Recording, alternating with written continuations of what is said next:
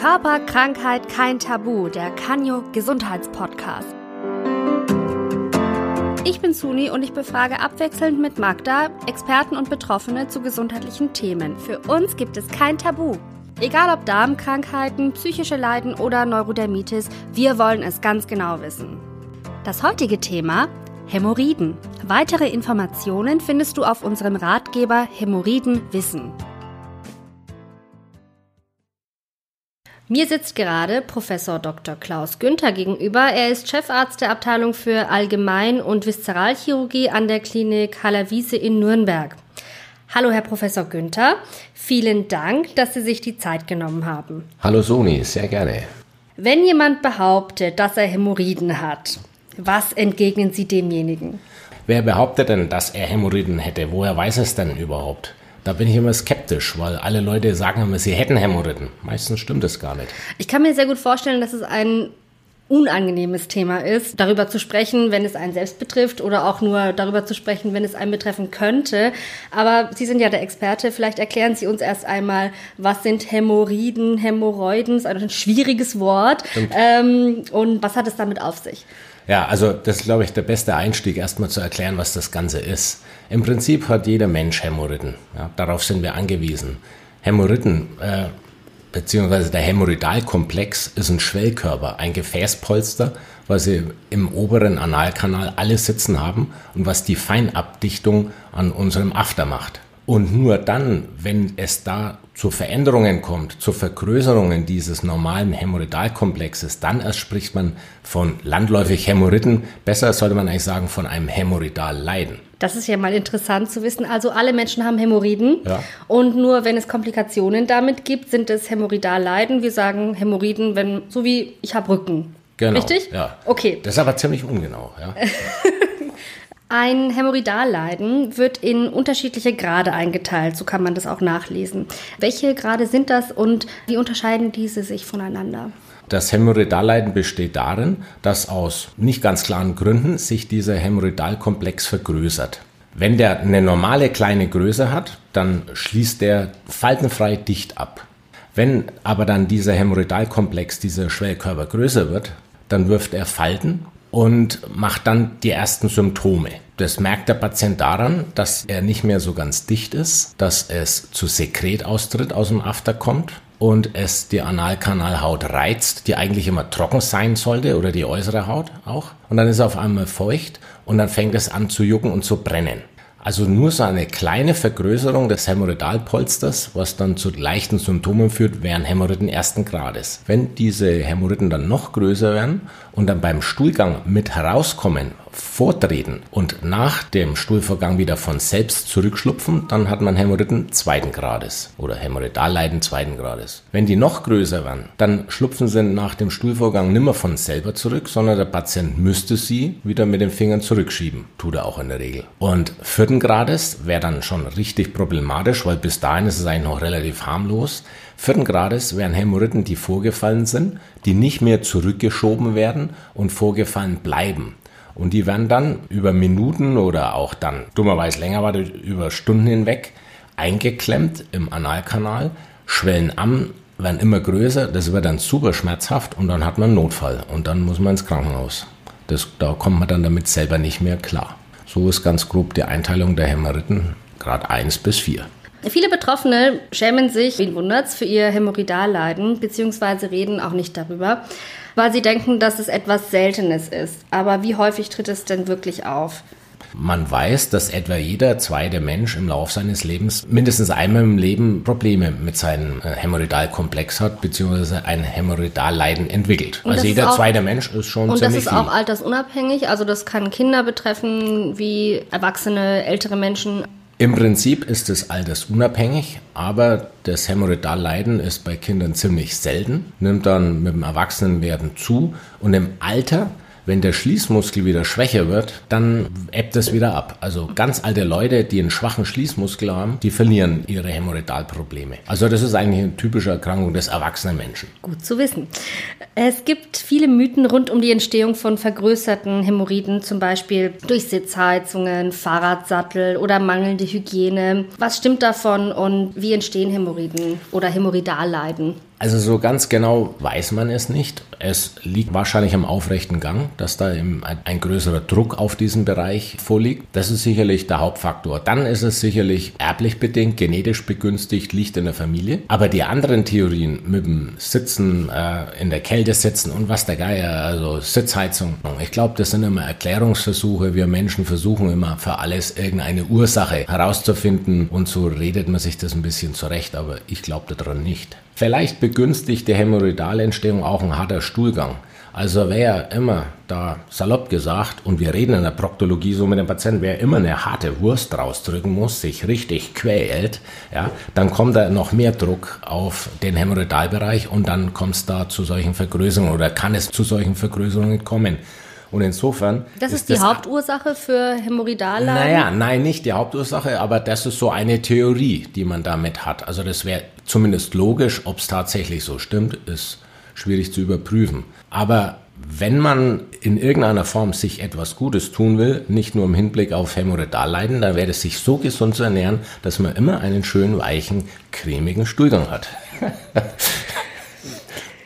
Wie erkenne ich, dass es sich bei meinen Beschwerden tatsächlich um Hämorrhoiden handelt? Welche spezifischen Symptome gibt es? Spezifische Symptome gibt es eben nicht. Das ist das Problem dabei. Also es gibt eine Vielzahl an Symptomen, die bei Hämorrhoiden bestehen können, aber es gibt eben auch andere Erkrankungen, bei denen diese Symptome mit dabei sind. Ich habe ein paar Symptome schon genannt bisher, aber noch nicht alle. Also äh, Jucken und Brennen ist ein Teil des Hämorrhoidalleidens. Wenn das nicht so ganz dicht ist alles, dann wird die Haut da gereizt. Diese Hämorrhoiden können, wie gesagt, beim Stuhlgang hervortreten und dann zunächst im Stadium 2 eben auch wieder von selbst zurückschlupfen. Das wäre dann schon ziemlich, ja, guter Hinweis für ein Hämorrhoidalleiden, aber es könnten eben auch Polypen sein, was eine ganz andere Erkrankung wäre. Also so 100% spezifisch ist das auch nicht. Und dann ist natürlich auch ein Hauptsymptom oder ein Symptom, was recht häufig dabei ist, die Blutung. Das Hämorrhoidalpolster ist ja ein Schwellkörper, wie ich anfangs sagte. Das ist gut durchblutetes Gewebe. Das kann beim Stuhlgang, insbesondere wenn der hart ist, auch mal einreißen. Und dann kann es eben dazu kommen, dass Blut am Papier ist, beim Abputzen nur, oder es kann auch richtig tropfend rausbluten. Und das Problem ist halt, dass das zwar recht häufig ist, aber das Dumme ist, dass gerade schlimme Erkrankungen, nämlich Krebs, auch mit Blutungen einhergehen. Insofern hat man immer das Dilemma, wenn ein Patient eine Blutung hat, mal ein bisschen Blut am Papier, dann wird es schon recht häufig ein Hämorrhoidalleiden nur sein, aber es kann eben selten auch mal ein Krebs sein. Und insofern ist gerade dieses Symptom ernst zu nehmen. Also der Patient sollte eigentlich nicht unbedingt sich denken, naja, äh, ich gucke mir die Symptome an, dann wird schon nur ein Hämorrhoidalleiden sein. Sicherer wäre bei sowas zumindest das erste Mal einen Experten aufzusuchen und sich das richtig angucken zu lassen. Muss ich gleich zum Arzt gehen oder kann ich sie auch selbst behandeln? Naja, also sofort nachts zum Arzt gehen, sowieso nicht, ja, wegen sowas. Das muss natürlich nicht sein. Und Jucken und Brennen ist natürlich auch nicht so schlimm und ja, ganz, ganz selten gibt es ernste, sehr ernste lebensbedrohliche Erkrankungen, die Jucken und Brennen einfach so verursachen. Dabei könnte man schon etwas cooler sein, sage ich mal, und erstmal abwarten, wie das verläuft und versuchen mit einer normalen Hämorrhoidalsalbe sich zu behandeln. Aber Trotzdem wäre ich da immer sehr vorsichtig, sich selbst zu behandeln. Man ist ja Laie. Und was ich gar nicht machen würde, bei einer Blutung, das einfach auf Hämorrhoiden schieben und dann da selber herumdoktern. Also ich finde, Blutung ist eigentlich ein Alarmzeichen für Krebs und das sollte man sich vom Experten anschauen lassen. Kommt natürlich auch ein bisschen immer aufs Lebensalter drauf an. Junge Menschen haben Krebs natürlich sehr selten, ältere vergleichsweise häufig. Also muss man da auch ein wenig Spiel haben, aber man erlebt halt auch schon, dass wir 20-Jährige mit Enddarmkrebs haben. Ja, Habe ich selbst schon diagnostiziert. Das darf man nicht auf die leichte Schulter nehmen, die Blutung. In jedem Fall, wenn es brenzlicher wird bei den Symptomen, also Blutung und schlimmer, auf jeden Fall den Arzt konsultieren. Klar. Zu welchem Arzt gehe ich denn?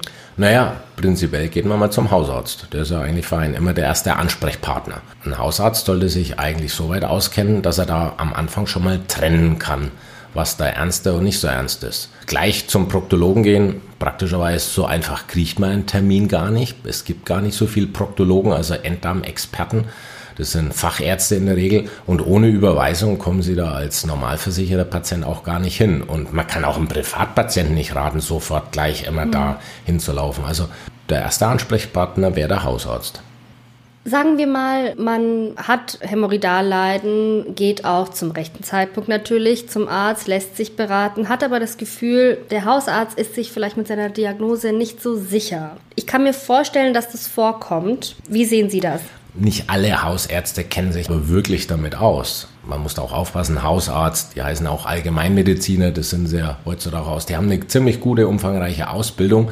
Hausarzt ist für die immer etwas despektierlich, aber man kann diesbezüglich, was Proktologie angeht oder Hämorrhoidalleiden, schon ein bisschen die Spreu vom Weizen trennen, weil ich erlebe es nicht selten, dass mir Patienten berichten, selbst der Hausarzt habe gesagt, ohne zu untersuchen, na, das wird ein Hämorrhoidalleiden sein und rezeptiert dann einfach eine Hämorrhoidalsalbe. Ein Muss ist, dass man da untersucht wird. Nur das Gespräch nützt einem gar nichts. Dann hätten sie wirklich auch wirklich wieder nur eine YouTube-Abfrage machen können. Das wäre das Gleiche gewesen. So in etwa. Also man muss da untersucht werden. Das heißt hingucken, tasten, den Finger in den After stecken, austasten und eigentlich auch eine Enddarmuntersuchung, also eine kurze Spiegeluntersuchung des Enddarms. Kann sein, dass manche niedergelassene Allgemeinmediziner Hausärzte das können, aber ich glaube, in den meisten Fällen würden die einen dann doch zum Spezialisten überweisen. Bei dieser proktologischen Untersuchung, die Sie gerade schon angeteasert ja. haben, was passiert da genau? Wie kann ich mir das vorstellen? Wie kann ich mich vorbereiten auf so eine Untersuchung, wenn ich gegebenenfalls so einen Termin dann bekomme bei so wenigen Proktologen und Spezialisten, die es äh, in der Bundesrepublik gibt? Aber einer sitzt ja mir gegenüber, der kann mir bestimmt sagen, was man im Falle, wenn tatsächlich macht. Ja, also fangen wir mit der Vorbereitung an. Sie müssen sich eigentlich überhaupt nicht vorbereiten, außer dass, wenn Sie nervös sind, dass Sie ein Glas Sekt vorher trinken. Ja, dann wird das Ganze etwas lockerer. Aber im Prinzip können Sie einfach kommen. Sie müssen keinesfalls nüchtern sein oder sich abführen. Ist vielleicht auch gar nicht mal so geschickt. Als Proktologe hat man den Patienten lieber da, so wie er ist. Waschen wäre vielleicht ganz nett, muss aber auch nicht unbedingt sein. Das machen wir alles hier. Also das Ganze, ja, so eine Basisuntersuchung dauert etwa 20, 25 Minuten wobei da auch eine kleine Wartezeit mit einberechnet ist, da komme ich noch drauf. Man gibt erstmal seine ganzen Krankengeschichte an, was man so alles hat, was man für Medikamente nimmt und so fort. Das wird da alles in Erfahrung gebracht, machen oft die Helferinnen im Vorweg. Aber dann kommt man zum Arzt selber und der fragt dann dann aus. Der erhebt die Anamnese, heißt es im Fachausdruck, und lässt sich genau erklären, was da für Symptome vorliegen. Und dann fängt er das Untersuchen an. Und das habe ich schon gesagt. Das heißt hingucken, das mit dem Finger austasten. Dann kriegt man in der Regel einen kleinen Einlauf. Also das sind so 100, 200 Milliliter Flüssigkeit, die in den After hineingegeben werden. Und das wirkt innerhalb von fünf bis zehn Minuten, muss man dann auf die Toilette. Man wartet dann so lange aus in einem Wartebereich, geht auf die Toilette, entleert sich, dann ist man hinten picobello sauber und dann wird die Enddarmspiegeluntersuchung gemacht. Also das ist mit verschiedenen Gerätschaften, guckt man da in den After hinein und guckt sich die untersten bis zu ja, 12, 13, 15 Zentimeter des Enddarms an um da zum Beispiel einen Tumor auszuschließen. Und dann mit einem kürzeren Gerät guckt man sich dann den Analkanal an und den Bereich, wo eben die Hämorrhoidalpolster bzw. die Hämorrhoiden sitzen müssten. Dann weiß man Bescheid, dann sieht man, was Sache ist. Das wäre so die Basisuntersuchung. Und dann berät man halt den Patienten, was zu tun wäre. Professor Günther, das hört sich etwas schmerzhaft an. Ist es schmerzhaft? Also spüren tun sie hoffentlich schon was, weil man ist ja nicht gefühllos, aber Schmerz soll es nicht sein. Also wenn es ein Profi macht, tut das nicht weh. Also es ist nicht Ziel bei der Untersuchung, jemand weh zu tun, auf keinen Fall. Wenn das schmerzhaft war, dann war es nicht gut gemacht. Die Untersuchung findet in der Regel zumindest da gibt es verschiedene Varianten, aber bei uns in Linksseitenlage statt. Also man muss da nicht unbedingt auf so einen Günststuhl klettern, wie das beim, beim Frauenarzt der Fall ist, sondern wir machen das für den Patienten bequemer, in Linksseitenlage, also der sitzt damit oder liegt da mit angehockten Beinen auf einer Liege. Ich sitze da auf dem Schemel davor, habe den Po so in Augenhöhe und kann mir das angucken. Und das Austasten, ja, man muss das halt mit Gefühl machen, den Finger reinstecken. Ja. Ein bisschen muss der Proktologe den After schon lieben ja, und muss das schon vorsichtig machen. Wenn da Schmerzen dabei auftreten, dann muss man abbrechen, da muss man aufhören. Also es ist eigentlich eine Grundregel, dass wenn eine schmerzhafte Erkrankung vorliegt, dass man den Patienten dann nicht wach untersuchen. Also es gibt ganz andere Erkrankungen, die sehr schmerzhaft sind und das erkennt man aber. Und das sind dann Untersuchungen, die dann in der Tat in Narkose gemacht werden, aber richtig in Vollnarkose. Örtliche Betäubung am Po ist schwierig, also das macht man ihr nicht. Nun bei den Hämorrhoiden, wie kann man die behandeln, wenn man davon betroffen ist und schon über den zweiten Grad hinaus sich befindet? Gut, also man fängt ja immer mit dem Einfachen an. Ja, also das war das Zentrale, das ist ein harter Stuhlgang, da Hämorrhoidalleiden begünstigt. Man muss den Stuhl weich bekommen. Das kann man durch eine Ernährungsumstellung machen, ballaststoffreich ernähren, viel trinken und Sport. Das ist immer die gleichlautende Empfehlung, die fast für alles gut ist. Weicher Stuhlgang ist immer gut für, für den Po und fürs Hämorrhoidalleiden. Man kann vielleicht dann noch scharfe Sachen vermeiden. Ja, also Patienten, die gern scharfes essen und Hämorrhoidalleiden haben, ja, die kommen meistens selber drauf, dass es nicht so bekömmlich ist. Und dann geht's halt weiter, dass man Cremes, Salben da aufträgt, appliziert. Das macht der Patient natürlich selber, die der Haut schonen, die also das Jucken und Brennen minimieren. Und dann geht's natürlich darum zu gucken, wenn das, wie Sie sagten, ein höheres, höhergradiges Leiden ist, dass man diese vergrößerten Hämorrhoidalpolster wieder kleiner kriegt. Das kann man zum Beispiel durch bestimmte Methoden der Verödung erreichen. Das ist ambulant, absolut schmerzfrei, ein bisschen unangenehm, aber schmerzfrei prinzipiell machbar. Dazu braucht es keine OP. Hämorrhoiden veröden bedeutet, dass man in den oberen Anteil des Hämorrhoidalbereichs eine Lösung einspritzt. Das klingt schmerzhaft, aber wenn man das an der richtigen Stelle macht, oberhalb des Analkanals hat man nämlich keine Schmerzfasern mehr, keine Schmerznerven mehr. Da kann man alles machen, das merkt der Körper nicht.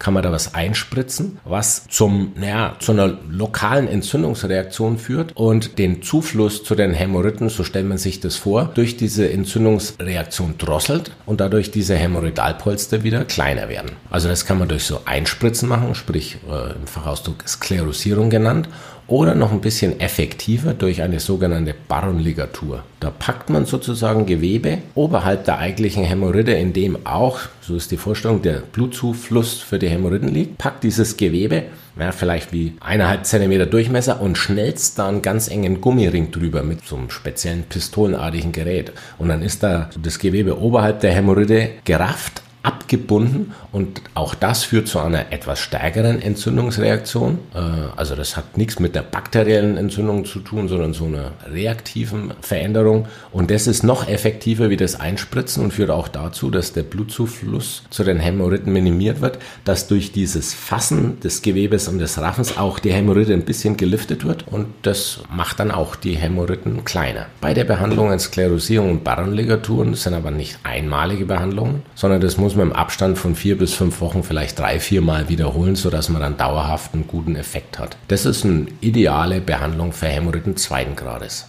Welche Methoden gibt es für Betroffene mit Hämorrhoiden dritten und vierten Grades? Ja, da muss man dann operieren. Hämorrhoiden dritten Grades, da kommt man mit Veröden nicht mehr so gut hin. Man, man, muss prinzipiell sich immer überlegen, was man für einen Patienten vor sich hat. Einen jungen oder einen schwerkranken älteren Patienten, also mit älteren Leuten, die schwer krank sind, kann man natürlich nicht so leichtfertig operieren. Da wird man eher konservative Methoden länger ausreizen. Aber wenn man jetzt mit dem Patienten machen könnte, was man wollte, wenn da keine besonderen Risikofaktoren vorliegt, dann müssen die operiert werden. Und da gibt es dann schon verschiedene Verfahren, um dem Ganzen Herr zu werden. Wie umfangreich ist so eine Operation? Ja, von, sagen wir mal, in Anführungszeichen richtigen Chirurgen sind das natürlich ziemlich kleine Eingriffe. Das ist eher was die Gefährlichkeit angeht und die Komplexität, ziemlich einfache Operationen. Aber die Tüge liegt da im Detail. Auch die müssen, wie ich schon mal sagte, nicht nur, äh, ja, die müssen auch mit Liebe gemacht werden. Also nicht nur mit Liebe untersuchen, sondern auch man muss mit, mit Liebe, Liebe, und Leidenschaft op, op, operieren. Ja, ja, ja. Also das muss schon ein bisschen mögen. Sie merken das schon, das mögen nicht alle Kollegen auch, ja. Also ich werde oft gefragt, warum ich das überhaupt mache. Aber das ist eigentlich ziemlich effektiv. Also diese Operationen, die funktionieren ziemlich gut. Wie lange dauert es, bis ich nach der Operation wieder fit bin, wenn ich eine machen lasse? Ja, das kommt ein bisschen drauf an. Ich bin da jetzt ein bisschen abgedriftet vielleicht. Ja, ich wollte die Methoden ein bisschen erklären. Ja, das gibt so die, die klassischen Methoden, aber dazu braucht man in der Regel entweder immer eine Vollnarkose, also man schläft, oder man hat so eine Art, salopp gesagt, Rückenmarksbetäubung. Äh, Spinalanästhesie heißt es. In dem Fall eine ganz tiefe Spinalanästhesie, da sagen wir im Fachjargon dann Sattelblock dazu. Also da hat man da, wo man auf den Sattel setzen würde, in, in, in dem Areal ist man taub, wird aber da am unteren Rücken hinten eingepiekst. Das dauert zehn Minuten, bis das wirkt. Dann ist man da komplett gefühllos und dann kann man da gut operiert werden. Also die Patienten müssen absolut absolut schmerzfrei sein. Man will ja nicht quälen, aber die Patienten müssen auch entspannt liegen. Das muss alles der Schließmuskel locker sein, sodass man da gut rankommt und schön operieren kann. Und dann würde man bei den klassischen Methoden da die größten Hämorrhoidalbereiche operativ richtig entfernen. Die werden richtig herausoperiert, die werden rausgenommen. In einer einmaligen Operation. Das, das ist kein das, Verfahren, das öfters angewendet wird. Das ist in der Regel dann einmalig. Man muss dabei na, schon beachten, man kann oder man darf keinesfalls komplett den Hämorrhoidalbereich entfernen, weil man dann undicht ist hinterher. Also würde man überhaupt keinen Hämorrhoidalbereich mehr haben, dann fehlt die Feinabdichtung und obendrein fehlt da auch dann die Haut, die da unten dem After mal sagt, was da ankommt. Ja, also die Analkanalhaut die dann da versehentlich mit rausoperiert werden würde bei einer unsachgemäßen Hämorrhoidaloperation, wenn die komplett mit rauskommt, dann weiß der After nimmer, was da kommt. Ist, kommt der Stuhlgang, kommt der Luft, ist es flüssig? Man wäre dann auch inkontinent, eine sensorische Inkontinent. Man darf also bei einer Hämorrhoidal-OP nicht übertreiben. Man darf nur so viel wegschneiden, wie man unbedingt muss und man muss immer noch was stehen lassen, weil sonst hat es eben Nachteile. Und diese OPs sind aber ziemlich effektiv. Also die Verfahren sind uralt, kann ich jetzt gar nicht genau sagen, salopp gesagt fast 100 Jahre. Und die haben auch eine extrem gute Prognose. Das heißt, auf lange Sicht, also auf 10, 20, 30 Jahre, hat man da in der Regel dann auch wirklich seine Ruhe. Das ist sehr effektiv. Der Nachteil allerdings bei diesen klassischen OPs, wenn man da so die Hämorrhoiden wegschneidet, man hat Wunden in einem sehr, sehr sensiblen Bereich, nämlich am After. Der After hat so eine Nervendichte, wie wir an den Lippen haben, ist sehr empfindlich. Das heißt, das ist dann unangenehm für den Patienten. Man muss A, diese OPs oder wir machen das unter stationären Bedingungen. Das heißt, das sind keine ambulanten OPs, würden wir nicht wollen. Also dann einen Patienten wieder nach Hause lassen, dann blutet es ein bisschen, dann tut es doch weh, erst lange nicht so gut mit Schmerzmitteln versorgt. Also man muss unseren Kriterien da zwei Nächte hier bleiben. Man muss diese Wunden dahin dann ausduschen. Man hat am After, wo man im Stuhlgang kommt, kleine Wunden. Man, man soll die eigentlich nicht zunähen. Weil wenn man das zunäht, dann bringt man da die Bakterien, die da immer sind und die Luft hassen, die Sauerstoff hassen, in, in die Tiefe, ins Gewebe hinein, näht drüber zu und dann fühlen die sich richtig wohl. Also man hätte dann eher mal eine Wundinfektion. Also man lässt diese Wunden auf. Und damit die gut heilen können, muss man das ausduschen. Und zwar dreimal am Tag plus nach jedem Stuhlgang. Und das Ganze muss man, heißt es im Fachausdruck, der sekundären Wundheilung überlassen. Und das dauert schon mal ein paar Wochen. Das heißt, Hämorrhoiden sind nicht so schlimm, aber die OP, jedenfalls diese Methode, hat dann schon erstmal Auswirkungen und das muss man sich einplanen. Das ist ziemlich harmlos, wenn die Patienten gut mit Schmerzmittel eingestellt sind. Also man muss die salopp gesagt gut mit Schmerzmittel einseifen. Dann kann man das gut tolerieren. Man muss das denen zeigen, wie man das ausduscht. Aber auf eine normale Arbeit kann man in den ersten zwei Wochen nicht gehen. Wenn man vielleicht im Krankenhaus arbeitet, hier hat man überall duschen, können wir mal hingehen. Ja? Aber ein Bauarbeiter, der kann sowas nicht. Einer, der in der Fabrik arbeitet. Also in insofern ist so eine OP schon eine gewisse Maßnahme. Ich habe Ihnen alles erzählt über diese klassischen hm, Methoden äh, der Hämorrhoiden-OPs, die auch zum Beispiel Verfahren nach Milligan Morgan genannt werden. Aber die Tatsache, dass die so unangenehm sind, hat natürlich die ganzen Ärzte dazu gebracht, die Chirurgen, dann noch andere Verfahren zu entwickeln. Und da gibt es schon was. Also das ist bestimmt schon über 20 Jahre alt. Das ist ein, angeblich ein etwas schonenderes Verfahren. Da werden die Hämorrhoiden nicht wegoperiert, aber mit so bestimmten Klammernahtgeräten, also die schauen aus wie größere Pistolen, ja, die man in After einführt, da zwickt man oberhalb des Hämorrhoidalbereichs so eine zirkuläre breite Schleimhautmanschette aus dem Enddarm raus und klammert es dann wieder zusammen. Also das heißt, es fehlt ein breiter Streifen oberhalb der Hämorrhoiden im Enddarm und das wird wieder zusammengefügt und es führt dazu, dass die Hämorrhoiden auch ein, ein, Stück nach oben geliftet werden und gleichzeitig aber auch der Blutzufluss zu den Hämorrhoiden gedrosselt wird. Und dieses Verfahren, wenn es funktioniert, ist schon gut. Es ist, hat eben den Vorteil, dass man da in einem Bereich operiert, der nicht schmerzhaft ist. Man braucht zwar auch dafür eine Vollnarkose, weil dieses Gerät ist ganz schön dick. Das kriegt man beim wachen Patienten nicht so ohne weiteres rein. Danach aber hat man eine Wunde im nicht schmerzhaften Bereich im Enddarm. Und insofern ist dann die Erholungsphase für den Patienten wesentlich kürzer. Der Nachteil ist aber A, dass das Langzeitergebnis nicht so gut ist wie bei den klassischen Verfahren. Es ist nicht so effektiv. Man behebt das Hämorrhoidalleiden nicht so gut. Im Idealfall schon. Aber es gibt ganz selten mal da ganz schlimme Nebenwirkungen, die dann fast oder Komplikationen, die dann fast immer zu korrigieren sind. Und deshalb ist dieses Verfahren wieder ein bisschen auf dem Rückzug. Das machen immer noch genug Kollegen, aber ich wende sowas also nur in Ausnahmefällen an. Also da, da müssen echt alle Gegebenheiten passen, dass das dann ideal wäre. Aber eben die Tatsache, dass das mal ganz blöd sein kann, nämlich lebenslange chronische Schmerzen am After, mache ich das nur ganz, ganz ungern. Professor Günther, Sie sind ja Chefarzt hier in der Haller Wiese in der Abteilung für Allgemein- und Viszeralchirurgie. Wie viele Patienten betreuen Sie im Schnitt pro Jahr, wenn ich das so fragen darf, mit Hämorrhoidalleiden? Mit Hämorrhoidalleiden? Na, gar nicht mal so viele, weil es ist ja eigentlich so geregelt, möglichst zu niedergelassenen Proktologen gehen sollen. Aber da gibt es zum Beispiel in Nürnberg meines Wissens nach eigentlich nur noch zwei. Und insofern ist der Bedarf schon recht hoch und wir behandeln zunehmend mehr. Aber proktologische Patienten insgesamt haben wir bestimmt ja, wir machen ja nicht nur Proktologie, ich mache ja eigentlich Bauchchirurgie, salopp gesagt, Viszeralchirurgie, aber wir haben da bestimmt an die 200 proktologische Patienten im Jahr und Hämorrhoidalpatienten werden es weniger sein, 50 bis 100. Klingt wenig, aber wir versuchen das ein bisschen zu vermeiden. Wie gesagt, die Patienten sollen eigentlich zum niedergelassenen Kollegen gehen und nicht unbedingt in die Klinik. Im besten Fall zu Kollegen mit Leidenschaft, genau, die ihren Job so gerne ja, machen wie Sie. Ja. Früher, als ich an der Universitätsklinik war, da war das anders. Da war eine riesige proktologische Abteilung, da war das Ziel. Ja. Da habe hab ich Hämorrhoiden-Patienten am Fließband behandelt, so äh, übertrieben ausgedrückt. Ja. Darf ich fragen, wie wird man eigentlich Proktologe? Ja, das ist sowas ist natürlich auch von Zufällen bestimmt. Ich bin nicht aufgewacht und habe gedacht, ich werde Proktologe. Ich wollte zwar Chirurg seit meiner Jugend werden, das, das ist klar, ich wollte immer im Bauch operieren. Äh, und ich wollte eher immer am Weichgewebe operieren, an den Därmen wie an Knochen. Dieses Schraubenbohren hat mir nicht so gefallen.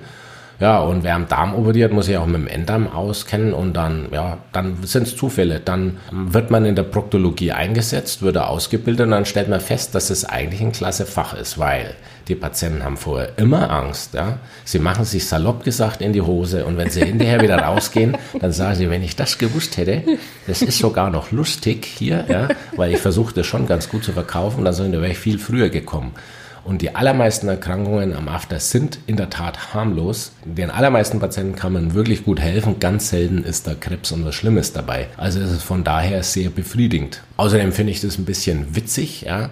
Medizin hat immer auch was mit Intimität. Humor zu tun. Ja, mit Humor. Ja, den Humor braucht man. Ja. Vielleicht muss man ein bisschen schräg sein. Auch man muss Blut sehen können, ist auch klar. Man muss Stuhl sehen können, natürlich auch. Das man muss abkönnen, wenn es mal komisch riecht. Irgendwo ist es ganz witzig, ja. Also man kann im Handumdrehen Patienten helfen und man sieht deren Erleichterung und die kommen wieder, ja, wegen was anderem. Ja, die kommen dann, wenn, wenn ich die gut an Hämorrhoiden behandelt habe, dann kommen die auch mit einem Leistenbruch, ja. Und das befriedigt sehr. Aber dann so nicht bei Ihnen, sondern bei anderen Kollegen. Nee, doch, bei mir. Klar. Auch bei Ihnen? Nur klar, Leistenbrüche operieren wir genauso zum mhm. Beispiel, ja. Dann bedanke ich mich für dieses sehr informative und humorvolle Gespräch über Hämorrhoiden mit Professor Günther, Chefarzt der Abteilung für Allgemein- und Viszeralchirurgie an der Klinik Hallerwiese in Nürnberg. Sehr gerne, Suni. Wenn du mehr über das Thema Hämorrhoiden erfahren oder einzelne Punkte noch einmal nachlesen möchtest, dann schau auf unserem Kanio-Ratgeber www.hämorrhoiden-wissen.de vorbei. Vielen Dank fürs Zuhören. Ich würde mich freuen, wenn du bei der nächsten Folge auch wieder dabei bist. Tschüss und bis dahin.